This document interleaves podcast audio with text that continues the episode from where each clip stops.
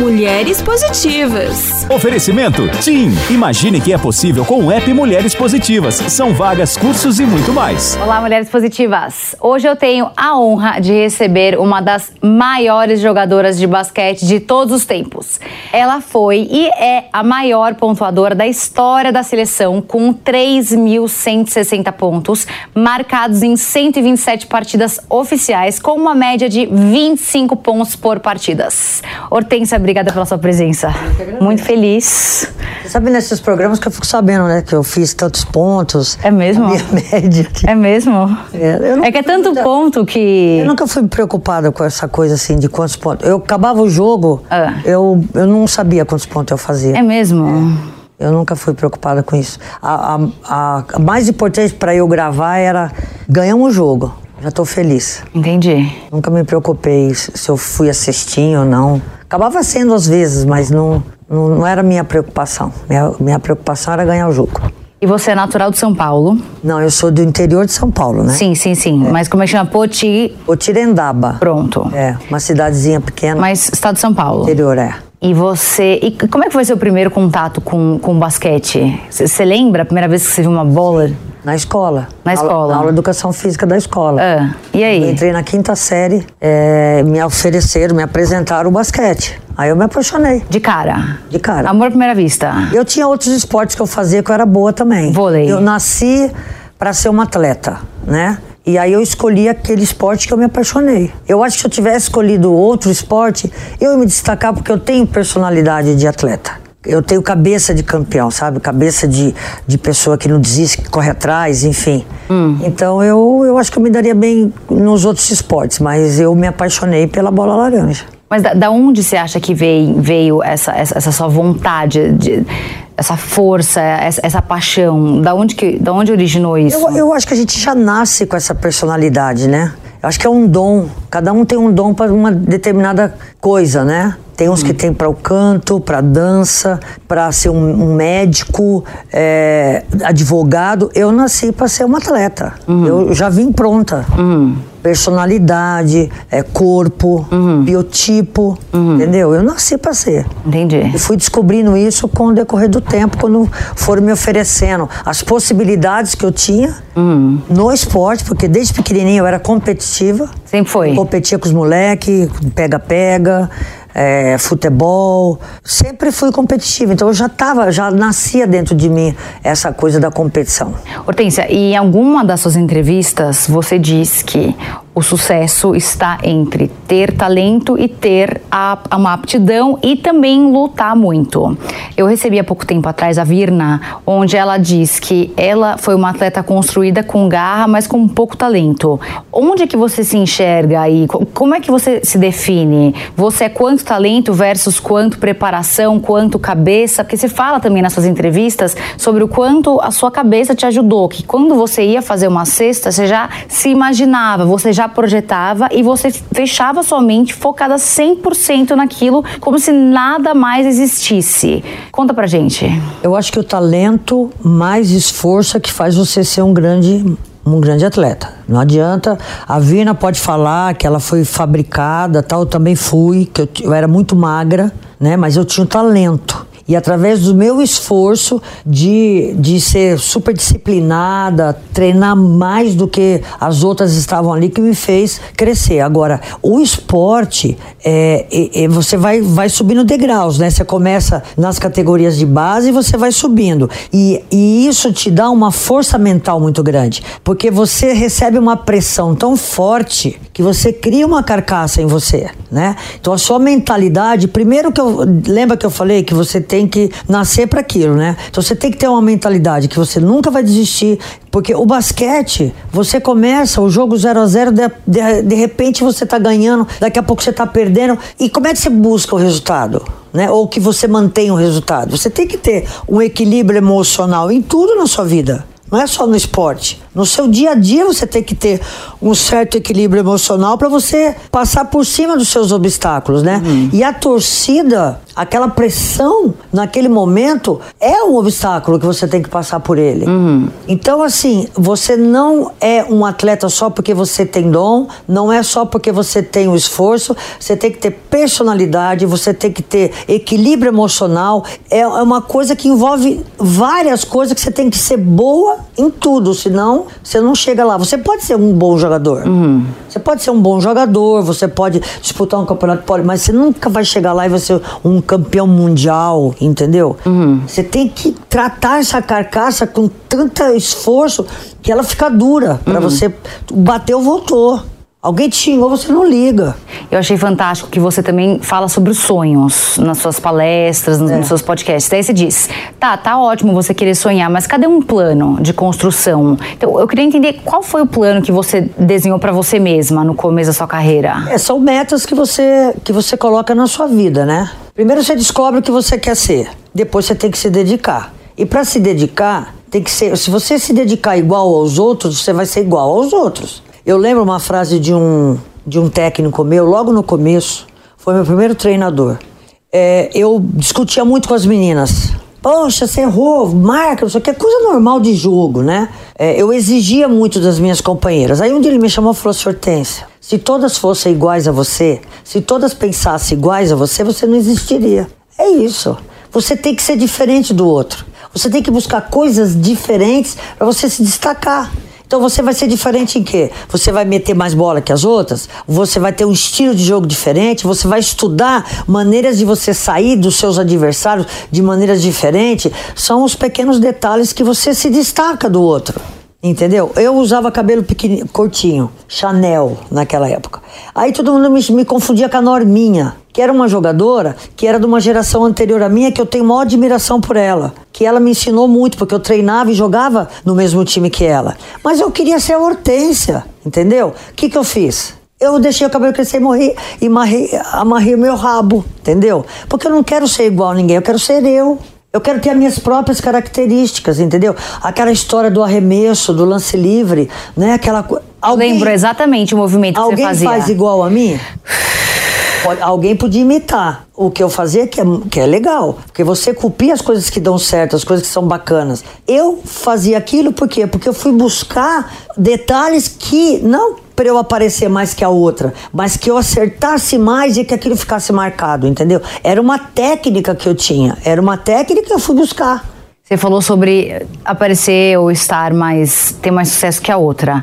E a sua história com a Paula me lembra de alguma maneira o Schwarzenegger com o Stallone. E você diz em uma entrevista, assim como o Schwarzenegger disse no seriado dele, não sei se você teve a oportunidade de assistir, que eh, o, o Stallone teve uma, um papel muito importante na carreira dele. Assim como você disse que a Paula teve uma participação Sim. muito importante na sua vida, porque você lutou a sua vida inteira pra uh, ser melhor que ela. Mesma coisa eles. Agora eu te pergunto. Mas os dois não chegaram no sucesso? Com certeza. Isso. Um ajudou o outro. Mas eu achei maravilhoso, porque me lembrou muito o que o Schwarzenegger falou. E os dois, veja, são os dois maiores, né? Assim como vocês duas são as duas maiores. Mas depois eu vi uma foto dela no seu casamento, então acho que em algum momento vocês foram amigas. É, é, é assim, você, você não pode achar que o seu adversário é seu inimigo. É simples. O seu adversário, ele te ajuda, ele te motiva, porque você treina para ganhar dele. Né? Então, se ele, se ele te motiva, ele não é seu inimigo. Então, a minha cabeça ela pensa diferente. Ela, ela traz a, a, aquela pessoa que eu luto a vida inteira para ganhar do time dela, porque todas as finais de campeonatos Sempre. que tiveram aqui dentro do Brasil foi contra o time dela. Uns eu ganhei, outros ela ganhou. Mas a, a competição era ferrenha entre mim e ela. Então, o que, que a gente tem que fazer? É trazer para te motivar para você ser melhor que ela e treinar, né? Treinar. É, pagar o preço, né? Você falou do sonho. É, as pessoas sonham demais, mas elas não tiram a bunda da cadeira e correm atrás daquilo para fazer aquilo virar, se concretizar. Como é que você vai concretizar um sonho? A não ser correndo atrás dele, fazendo ele acontecer, tendo um plano para que ele aconteça. Você tem que planejar, né? Ah, eu vou ficar aqui esperando o sonho aparecer, não vai. Entendeu? Então é, é suor, são dores que você passa, que faz acontecer, mas a escolha é sua. Tudo bem se você não quiser pagar esse preço, porque o preço não é barato. Você vai ter que pagar um preço muito caro. Eu assisti um filme que não tinha nada a ver com basquete, mas tinha um jogador de basquete. Essa semana eu assisti. E aí tem um menino, um menino de 15, 16 anos que joga basquete e tinha um olheiro que estava vendo se levava ele pro time. Aí uh, eles foram almoçar e o, e o olheiro falou assim para ele: Eu quero saber o seguinte, você tá, você tá disposto quando você tiver 40 anos de sentir todas as dores, dor no, no, no ombro, dor no joelho, dor no tornozelo, você está disposto a não ter de agora para frente mais final de semana, Natal, Ano Novo com a sua família, férias, treinar todos os dias? Você está disposto a pagar esse preço? É, me responde agora. Aí o técnico dele quiser falou: não, é ele que vai me responder. É isso. Tá disposto a pagar esse preço? Mas você tem muita dor? Claro que tem. Muita? Não, são dores que tudo bem, que faz parte, porque é, é, é o que eu falo na minha palestra. Se você não sentir essa dor, talvez eu não estaria aqui agora. Você não estaria me entrevistando. Faz parte. Ninguém chega a lugar nenhum sem pagar um preço. Me conta mais da sua palestra, que eu fiquei interessada em, em ouvir. Eu faço uma palestra motivacional. Então eu trago toda a minha experiência é, de vida, porque o esporte é uma experiência de vida. Sem dúvida. Você tem que lidar com tudo, né? E é, eu, eu trago para a empresa. Eu quero que você saia da minha palestra e fale assim: eu vou fazer aquilo. Então eu, eu falo para eles como é que eu agia, como é que eu pensava, quais foram os caminhos que eu tomei para poder chegar onde eu cheguei. Olha, eu fiz isso aqui. Eu trabalho a parte individual porque tudo na vida existe o coletivo. Você nunca faz nada sozinho. Você está aqui agora, você está sendo monitorada, o som, o, tudo. É, é, um, é, uma equipe inteira, apesar de estar só nós duas aqui, é uma equipe inteira que está por trás disso aqui. Então você nunca faz nada sozinho. E todos são muito importantes na sua vida. Mas, para que a sua entrevista saia bacana, para que ele grave um negócio bacana, é, você tem que estar tá preparada. Então eu preparo primeiro a parte individual da pessoa para depois eu passar para a parte coletiva. Porque você tem que somar, você tem que ajudar as pessoas que estão do seu lado para poder aparecer também, para poder brilhar, mesmo que ela esteja atrás de uma câmera. Sem dúvida. Entendeu? Ela também brilha, ela também é a melhor, ela também pode fazer o melhor dela. Então, todos nós aqui temos que fazer o melhor para que a entrevista seja bacana. Até a moça que colocou a água. Aqui. Com certeza. Porque eu já estou olhando para essa água, eu tô louco para beber. Então, é importante também a pessoa que colocou a água aqui. Você entendeu? Todos e você detalhes. tem que dar valor para essa pessoa que está aqui. Se você não tiver essa consciência de você não é o eu e sim o nós, você não chega. Gosto. Porque o que, que adianta você falou agora que eu fiz tantos pontos? Que eu fiz uma média de 25 pontos por partida. 25 pontos não ganha jogo. E as outras que me ajudaram? A, a, a, Janete que fez 30, a Paula que fez 25, a outra que fez. Todas são importantes. E alguém passou a bola para você, para você colocar dentro da cesta. Exatamente. Então, a valorização tem que ser de todo mundo, porque todos podem brilhar sem apagar o seu brilho. Maravilhoso. Entendeu? Se você tiver esse pensamento, esse entendimento, entendeu? Você tem uma grande chance de chegar. Mesmo que você não chegue, mas você escolheu esse caminho. Você falou isso também numa entrevista que eu amei. Você falou, não necessariamente eh, as pessoas que você conhece vão enriquecer, ou vão dar certo na vida, ou vão ter uma carreira de sucesso também, que eu não gosto muito de usar a palavra sucesso porque significa diferentes coisas para diferentes pessoas. E depois você fala, mas isso não significa que essa não seja uma pessoa realizada, não significa que essa não seja uma pessoa que tenha chegado onde ela quis chegar. E eu gostei desse conceito, eu queria que você explorasse isso um pouco aqui com a gente. É porque assim, ó, o fato não é você chegar. O mais importante não é você chegar. Óbvio que todo mundo quer chegar. Mas o mais importante para mim é que você deu tudo aquilo que você podia. Entendeu? Você tem que estar tá feliz com aquilo que você está fazendo. Eu, gente, eu fiz tudo que eu podia mas não dava. Eu não fui medalhista de, de ouro na Olimpíada, mas eu fiz, eu me entreguei. Eu fiz, eu tô feliz pela medalha de prata. É você se sentir bem por você ter dado tudo aquilo que você podia no seu relacionamento eh, pessoais, é, o seu relacionamento com seus filhos, com, seus, com a sua família, na, na sua profissão. É você dar o máximo que você pode. Você fala assim, gente, olha não foi legal, mas, puxa, eu fiz o máximo que eu podia. Mas não é difícil todos os dias, Hortência, você ter motivação para você estar tá no seu melhor todos os é. dias? Ninguém disse que é fácil. Ninguém falou que era fácil. Por isso que alguns, alguns chegam e outros ficam no meio do caminho. Por quê? Porque é, é passar pelos obstáculos. Não é fácil. Se, quanto tempo demorei para ser campeão do mundo? Quanto? 18 anos. Foi fácil? Quantas vezes eu tentei ir para uma Olimpíada? Você estava falando de Rainha Hortência, né? Que é óbvio que eu não vou chegar aqui e falar assim, sou, muito prazer, eu sou a Rainha Hortência. Óbvio que não. Eu não vou fazer isso. Mas eu recebi esse, esse apelido de alguém, tá? Esse apelido eu recebi da, dos americanos. Quando teve a Olimpíada de Los Angeles, que o meu sonho, desde que eu comecei a jogar basquete, era disputar a Olimpíada. Porque todo atleta quer disputar uma claro. Olimpíada. Que é a história do sonho, que você nunca deve largá-lo. Você tem que estar tá sempre tentando. Eu tentei várias vezes, várias, até que um dia eu consegui. E na Olimpíada de Los Angeles fizeram o livro das Olimpíadas e vieram para o Brasil fazer uma matéria comigo. Eu falei, ah, pode fazer a matéria, mas eu não sei se o Brasil vai para a Olimpíada de Los Angeles. Como não foi? Mas eles falaram, não, nós vamos fazer a matéria com você. Vieram aqui para o Brasil, ficaram 15 dias comigo, indo no jogo, onde eu ia, eles iam atrás. Saiu a matéria de três páginas no livro das Olimpíadas. Maravilhoso. E eu não fui. Mas você foi pro Hall da Fama. E você acha que eu fiquei feliz por isso? Não, mas eu também não desisti. E qual era o título dessa matéria? The Queen. Entendeu? A rainha. Foi aí que começaram a me chamar de rainha. Mas foi fácil para mim ver que lá estava a minha história e eu não estava lá? Não foi fácil.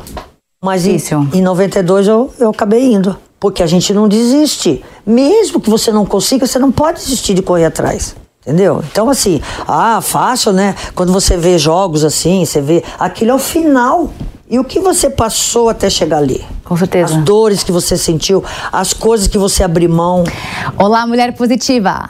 Você tem pensado na sua carreira profissional? A TIM e o app Mulheres Positivas uniram forças para oferecer uma oportunidade única que pode impactar positivamente a sua carreira.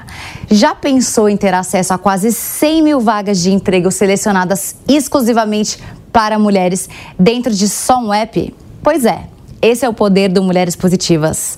Além disso, você pode aprimorar as suas habilidades com cursos gratuitos divididos em sete categorias: empreendedorismo, inovação, saúde, tecnologia, negócios, tempo, trabalho e carreira. O Mulheres Positivas é um espaço onde você pode desenvolver tanto a sua carreira profissional quanto a sua vida pessoal com conteúdos educacionais abrangendo tópicos como autoestima, comunicação, saúde, inovação, trabalho e carreira.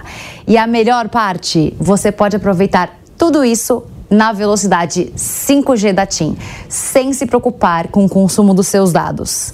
Não perca mais tempo, mude para TIM, faça o download do app Mulheres Positivas e aproveite ao máximo todas as vantagens dessa incrível parceria. TIM, imagine as possibilidades. Mulheres Positivas.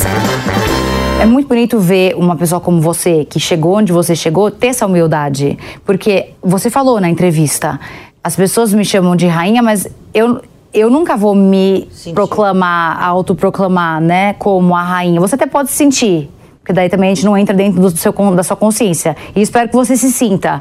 Mas o fato é, é, é bonito ver uma pessoa do seu tamanho se referir assim a você mesma, porque eu vejo pessoas que não conquistaram um quinto do que você conquistou e tem uma, uma atitude muito soberba e tem muita prepotência. E eu tenho uma sensação que quem se comporta dessa maneira tem muito a perder na carreira. eu queria saber a sua opinião, se você encontrou pessoas assim na sua carreira que foram muito prepotentes, muito arrogantes e acabaram não chegando a lugar algum. Mas então, você acabou de responder. Porque quando a pessoa se sente muito, a, a, possibilidade dela não chegar muito. Porque você chegar no topo, você chega. Isso não, não é difícil. O duro é você manter.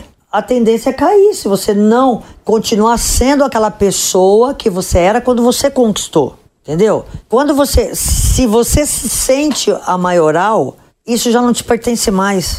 Entendeu? Porque pertence àquela menina que conquistou, que foi simples, humilde, correu atrás, respeitou. Você chega ali em cima, você começa a não. Você muda a sua maneira de ser, já não pertence mais a você. Verdade. Entendeu? Então, eu acho que eu sempre fui uma pessoa muito rígida, é, eu sempre exigi muito, não só de mim, mas das pessoas que estavam do meu lado.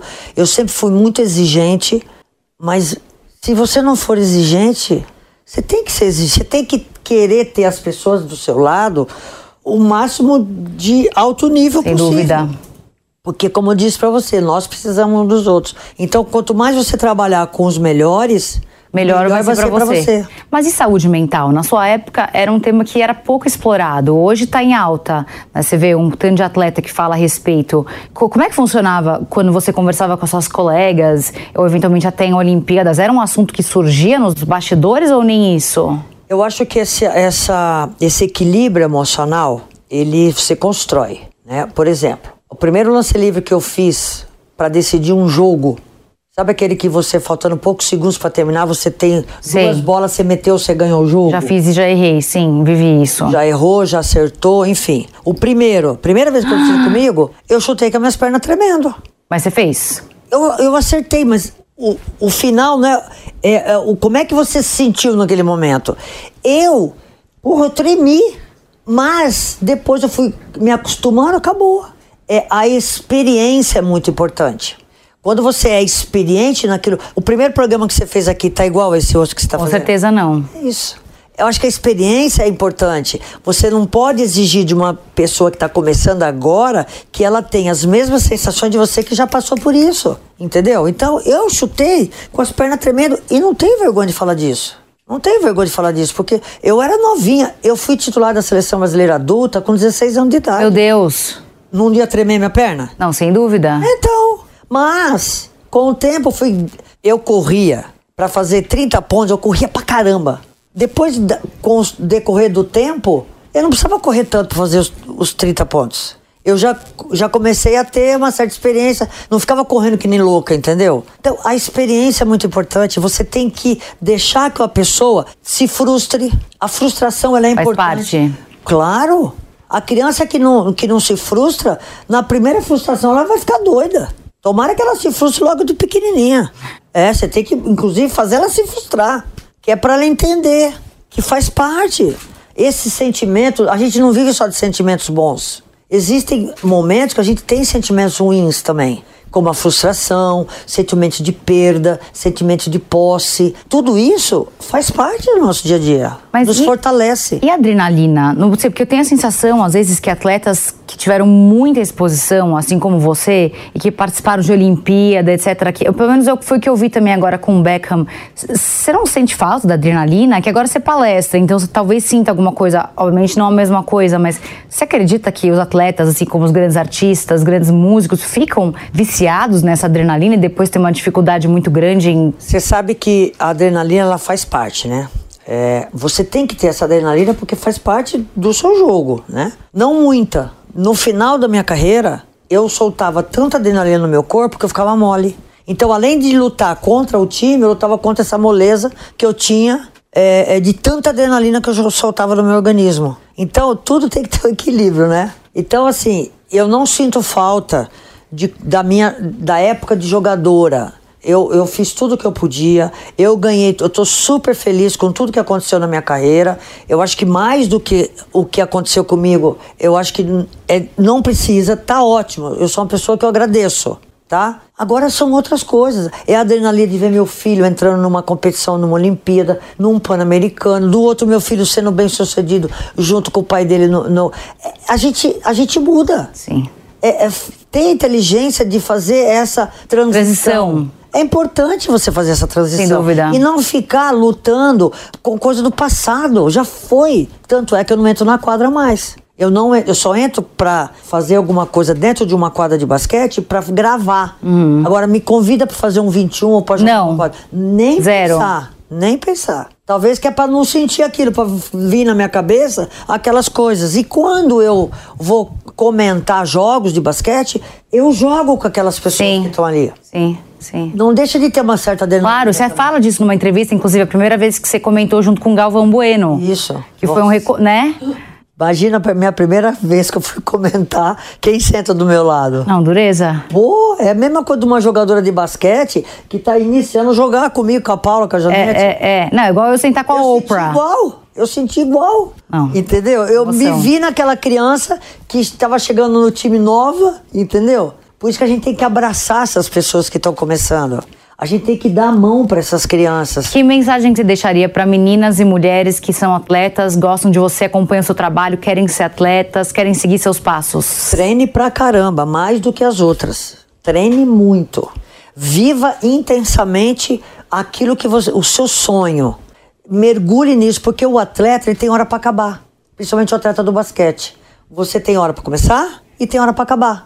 Então, esse, esse momento, até você acabar, viva intensamente aquilo, porque depois você não vai poder jogar mais. Porque teu corpo não vai aguentar mais. Aí você vai ser outra coisa. Então aí você pode ir pra balada, você pode namorar, você pode ter filho, você pode casar, você pode fazer o que você quiser. Você parou com quantos anos? 30, eu parei com 35. Tive o João Vitor, aí pediram pra eu voltar. Eu falei assim: hum, já pensou se eu não vou? E elas ganham uma medalha? E eu fico de fora. Eu nem me perdoar. Falei, vou voltar. Voltei com meu filho com cinco meses no colo. Voltei, disputei uma final de Olimpíada, aí eu parei com 36. Um livro, um filme e uma mulher que você admira. Por favor, Hortência. O livro, eu tenho um livro que eu já li duas vezes, vou ler pela terceira, chama Cabeça de Campeão. Que é. Um cara fala, parece que sou eu que estou ali dentro. É tudo que um, um, uma pessoa que quer ser campeã tem que pensar. Mas campeã em qualquer coisa, não necessariamente atleta. Qualquer coisa, mas principalmente para os atletas. Cabeça de campeão. Cabeça de campeão. Uma, o que mais você perguntou? Filme. Filme. Pensa algum que marcou sua vida? E você fala bastante sobre o Michael Jordan nas suas, nas suas entrevistas é, e nos seus podcasts. Eu, eu gosto dele porque ele é da mesma geração que eu, né? Então a gente, a gente se, eu acompanhei ele, né? Então, assim, eu acho que o basquete é antes e depois do Michael Jordan. Aquele filme é, do Chicago Bulls, que é The Last, The Last, The Last Time, né? Como é que é o nome? The Last... The Last, The Last Dance. Dance. Isso, The Last Dance. É, eu me vi muito ali naquele filme. E que mais? É, eu não tenho essas coisas. Ah, de, de, A mulher, é. É, eu, eu tenho várias pessoas que eu admiro. Tá. Mas como em todas as minhas entrevistas eu falo muito dessa pessoa que eu falo que foi a pessoa mais importante da minha carreira profissional, eu vou citar a Paula. Ah, maravilhosa. É. adorei, adorei. E o Air Hortência? Cadê? Onde é que eu consigo comprar o Air Hortência? É, é, é mentira Não, isso? Claro que é. Ah, eu acreditei. Eu... é porque tem o Air Jordan, né? Eu sei. Aí ele falou, pô, você tem que ser a Air Hortência. E puseram um rabo aqui assim, na, na, na, atrás do. Porque eu sempre joguei de rabinho. Sim. Pra me destacar, puseram um rabinho. Não, eu vou lançar, eu vou agenciar, a gente vai lançar. O Era Hortência Mulheres Positivas, vai doar. Mas foi uma, foi uma surpresa, assim, muito legal que eu morri de dar risada. Não, maravilhoso. Muito bom. Do maravilhoso. Danilo Gentili. Não, e pra quem não sabe, eu já fui uma colaboradora da Hortência. Isso. Eu trabalhei no time com ela muitos anos atrás, né? Muito, muito tempo. Bons tempos. Obrigada, Hortência. Obrigada Você eu. arrasa. Obrigada. E não se esqueça que a entrevista completa com a Hortência fica disponível gratuitamente no aplicativo Panflix para você ver e rever a hora que você quiser. Se você ainda não baixou, corre já para sua loja de aplicativos e faça o download. E até semana que vem com mais uma Mulher Positiva. Mulheres Positivas. Oferecimento TIM. Imagine que é possível com o app Mulheres Positivas. São vagas, cursos e muito mais.